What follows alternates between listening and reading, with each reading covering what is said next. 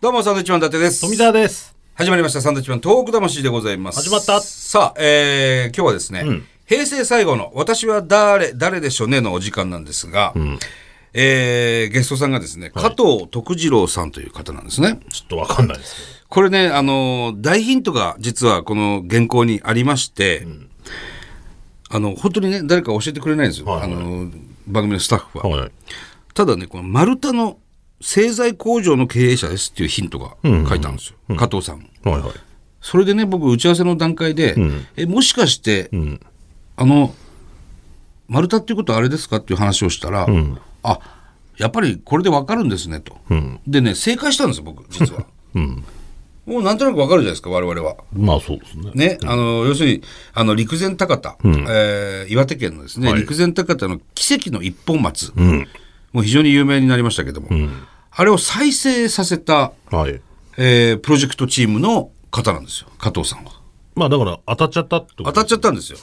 私は誰、誰でしょうねって、いつもね、しばらくこう、わからないはいはいなりに、えー番組は進行していいったんろでいすけどろも、ね、質問してだんだん分かっていく感じはですけい、ど。それはもう分かっちゃったんです。加藤 加藤さん、よろしくお願いします。どうも。よろしくお願いします。お願いしはじめましてすよろしくお願いいたします。今日、名古屋からということですか。はい、そうです。ありがとうございます。仕事をサボって、仕事、仕事サボって。社員には何にも言ってません。あ、そうなんですか突然、明日休むからと言って、休んできました。いい会社ですね、本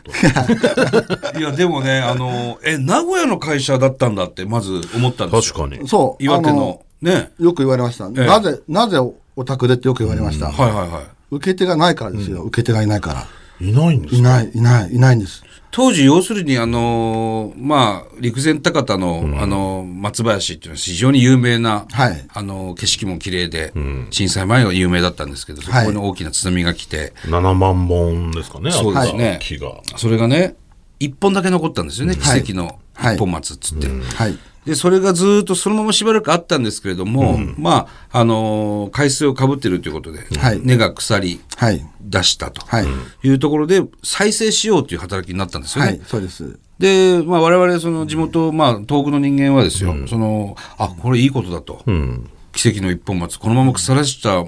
たらもったいないし、はいもう復興のシンボルなんだから、とはい。言って、まあ、お金かけて再生するっていうことになったわけですよね。はい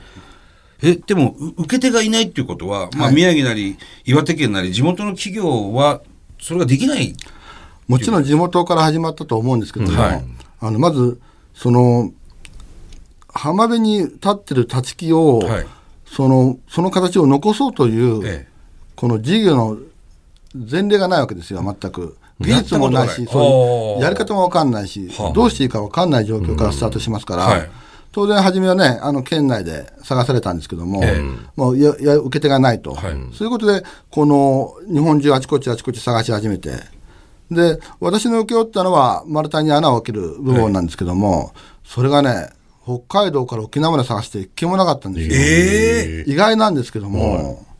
これそもそも加藤さんのはあ会社のお仕事ってどういうお仕事なんですかただの製材工場です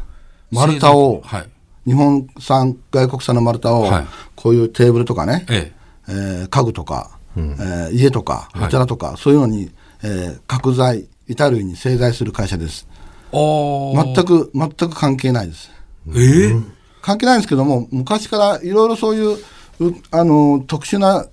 仕事ですねはい。まあ共通点といえば木というだけ、うん。うん、そういう関連でその周り回ってる仕事ってあるんですよ受け手がなくて、うん、それはもう全部うちで受け入れるようにしてますそういう関係でこれね、あのーまあ、我々ちょっと木、そんな詳しくはないんですけど、あのーまあ、生きてる木、一はい本だけ残ったあの、松、はい要するに海水かぶってはい、塩害っていうんですかね、根はがい腐る。はいあれっていうのは、あれを再生するっていうのは、もうそもそも難しいことなんですかあのね不可能不可能ですあの不可能不可能まにず近いえーっとね場所が悪い場所。あの要はあれをもう完全に、えー枯れて死んでましたもう、もう私が見た時には完全に僕らはね、再生する前にも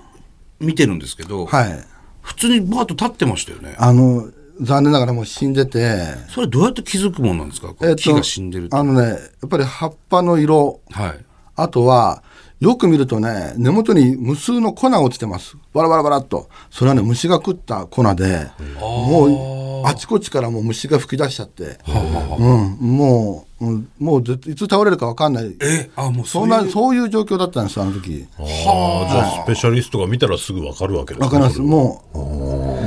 う、じゃあそれを再生させようなんてもうそのむ無茶な話なわけです前よ例がないんですそよ。もあのね、例えば、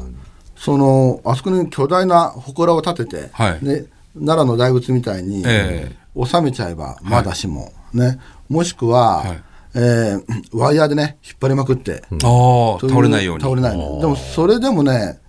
えー無理なんですよね。でも、希望は、えー死からの希望は、今の姿のままで、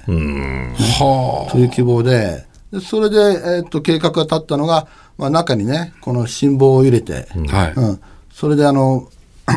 皮の部分は元の木を使って、ねあのその支えようというほうそういう案が浮かび上がったんですけども、それなんで加藤さん手挙げたんです かえっとね実を言うとねだってやったことないわけですもんねそうそう美しい話じゃないんですよ全然、ええ僕ね覚えてるんですフォークリフト乗ってって走り回ってたんですねええ交番の中を、はで電話かかってきて、えー静岡の材木屋さんですわ、ええ加藤さんなんかよくわかんないけど丸太に穴開けてほしいって言うんだけど加藤さんできるって言 うから僕は忙しいからさ「あうんはいはいはいはいはいはいはいはいはい」そうそれがうちの始まりで、そのね次の日にすぐに、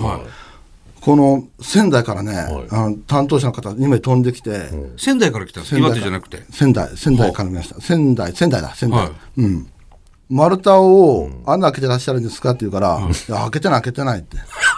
その作製品はあるんですかないない。機械はどこですかって。そんなの何にもないって。で、そこから始まって、うで、ただ、あの、僕が理屈をね、説明したんですね。こういう機械を作って、で昔その、えーお祭りの出汁、はいはいはい車輪、え車輪に穴を開けた経験があるもんですから、特殊な機械を作って、えでこれの置き板を作って、こうやってこういう加工をすれば、えー穴がは開くはずだと、その場合のリスクはこういうふうでね、うんえーっと、時間はかかるけども、確実な方法ですと、、はいう説明をして、そしたら、えーその時に初めてね、あの実は一本松ですって言われて、ええあそれまでい秘密、秘密でずっとえそうなんですか、秘密、秘密事項、だから最初から秘密だったんです、これ、なるほど最初から、じゃあ水面下で動いてたってことですか水面下、すべて水面下。あじゃあもうその時点であの奇跡の一本松の存在は加藤さん知っはてごる、知存知なんってるで。すみんかな知ってますって。ですよね一本だけ残ったっつっはて、い。知ってる、知ってる。有名、有有名。名でしたよね、はでそれをが腐り始めてるっていうのは知ってたんですかい。知ってました。もう、もううん、それも知ってました。でまさかそれを俺やるんだみたいな、そうそう。で、それ分かって、その時に、あのね、あ、そうなんですかと。で帰ってかれましたけど、本社に帰って、で、あの、皆さんと、みんなと説明、あの、会議し開いて、ね決めますと。はいで、僕はね、当然来ないと思いました。そういうのはね、大きな会社がやるもんであって、あうちみたいにこの前例もないし、写真もないし、物もない、やるわけがないと思ってたね。そしたら1週間ぐらいしたら電話かかってきて、担当者から、あ加藤さんとこでお願いしますって。うわで、僕ね、どうしてって聞いたんですよ。どうしてどうしてなぜうちで決まったんですかほんなら会議室でええ大勢の前で、あの やえ愛知県弥富市にこういう会社があると、ね、でこういうことを言ってると穴開けれるって、ね、何も証拠はないと、ただ私は口から出まかせさで言ってるとそうただその違う違うその単違う聞いてよそのねた聞いてじゃまあすいいじゃあいい話すぐいい話いやいい話していい話、いいくださ話。そこで担当者がはいええ、大勢の役員の前ではい、私は、あの人だったらやると思いますって言ったのなんで笑うのいい話じゃん。俺だったらやらないと思いますって言いますいやいやええそう。だからね、僕も。信用ですね信用ね、信用。信用。だから、見抜いたわけですねそこ、そこがね、人のね、そう。僕だってやったことないよ、そんなこと。ない。あの、ただね、ただね、あの、あの時日本中のみんなが思ってたんですけども、東北のために何かしたいなという、みんな強い気持ち持ってたんですよ。もうそれがね、それがあったなるほど。何かやりたいと。それまでに一本松は見に行ったことってあったんですか。ないないんですか東北行ったことない。あ、そうですじゃあか。どういう状況かテレビで見るぐらいそうそだうったそわうけですそうねそうそう。はあ、で加藤さん行くわけじゃないですか、陸前高田までだ行きました。どういう木なのかやっぱ見ないといけないと、見に来ました。それはもう意外とすぐ行ったわけですかいえ、結構ね、まずね、ええすぐに準備にかかったんですよ。はいその、僕が説明した理論上の機械をねあー穴開けるやつ作るためにはい。作んなきゃいけないんですね。ゼロから作ったの機械をうわ。僕があの新聞の広告の裏にね、はい機械屋さんにこう漫画描いてこれこれこうでこうで、こういう機械を作ってと。でそれってどうやって操作するんですかっていうわけ、えで僕の作る機械っていうのは、はいそのねいつもそうなんですけど、えー機械任せじゃなくて機械が半分、はい人間の手が半分、つまりあー道具なの道具なるほど斧やノコギリと一緒で道具を作るのね、そうすると人間の力が入り込みますから、それをね部品が一個出来上がる出来上がると、試運転をして見せて機あー械屋さんの前でこうやってやるんですよと、ででそれを繰り返すわけ毎日毎週毎週ね、はいはいはい一個来るたびに組み上げてこうなるこうなるって、はでえーっとねそれでどんどんどんどんね自信が高まっていくんですよ絶対これいけるぞってあ。その工場だって、そんな機械作ったことないわけじゃないですか。ないないだからよく作ってくれました本当ですよね。あの機械屋さんなんですけども個人の、はうん、まだ若いよ若いまあ。これだずっと30代でお付き合いあった会社なんですかありますはい若い若いからやってくれたんでしょうねへえ。優秀な会社で優すね。秀で作って作ってでねどんどんどんどん自信は高まってくるんですけども、もうこマスコミのバッシングはひどいしそれってどういうバッシングだったんですかあの反対論ね反対反対はあ反対ってありましたっけあの時。ありましたよすごかったからそれにお金そんなかけんなみたいそなことうですそかれそれでもそれって、どっからの声なんですか地元民ですか僕ねそれ確かめに行ったのそれをええ。ずそのあまりもあまりもわーわー言うし、で確かにそれを請け負うって決まって、そうね、反対そんな意見がいっぱいあると、そうやりづらいですもんね、こっちも。自信はたっぷり出てくるんですけども、ええ反対に夜はね寝れないの全然悪夢ばっかり見続けち ゃって最初はねわずかな小さな悪夢なのそれがだんだんだんねリアルなリアルな夢になって請け負う会社に対しても来るんですかバッシングはあ来たあ来るんですちょかっとその辺からね、来週聞きましょう。時間が時間が来てしまいました。あそこうですかはい、れね、ほぼカットするとこないぐらい面白い話なんで。うん聞いて初公開初公開ですね。初公開です。初公開ねこれから、加藤さんはバンバンいろんなところ喋るんでしょうけど、今日 初公 開です。今日たまたま、えーえーまた来週も加藤さん、はいはいよろしくお願いします。ありがとうございました面白い話、また来週です。